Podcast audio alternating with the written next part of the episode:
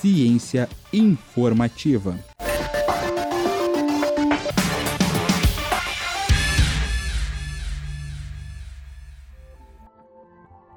No primeiro texto do ano, trazemos um assunto muito interessante e um pouco inusitado: os truques de física que as flores utilizam para atrair polinizadores. Isso mesmo, além de deixarem os ambientes muito mais coloridos, perfumados e bonitos, essas estruturas são de grande importância na estratégia reprodutiva da planta. Mas atrair polinizadores, sejam abelhas, borboletas ou besouros, não é uma tarefa muito fácil. Em um artigo publicado na revista Nature em 2017, cientistas da Universidade de Cambridge descobriram que algumas flores lançam mão de pigmentos nas pétalas e brácteas que criam uma ilusão que as fazem parecer azuis aos olhos das abelhas, sua cor favorita.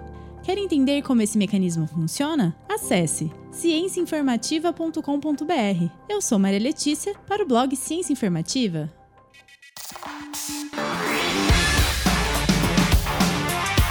Ciência informativa.